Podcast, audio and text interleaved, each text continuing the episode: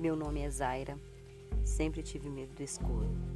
Nunca soube explicar o porquê, mas hoje entendo que pode ou não se ocultar nele. Nunca fui de muitos amigos, mas os poucos que tive foram o suficiente para acreditar e ver o sobrenatural. Gostávamos de ficar até tarde na rua conversando sobre vários assuntos. Um deles era o sobrenatural. Eu gostava muito de desafios, e entre um relato e outro, eis que surge um. Passar a noite numa casa abandonada do bairro.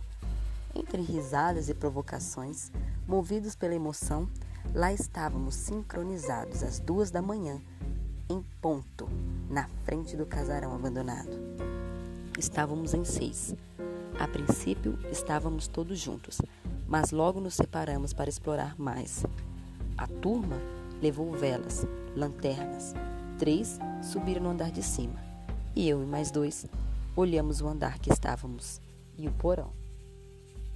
Entre brincadeiras de sustos e risadas, algo mais sério aconteceu, desde estalos nas paredes até portas se abrindo e fechando.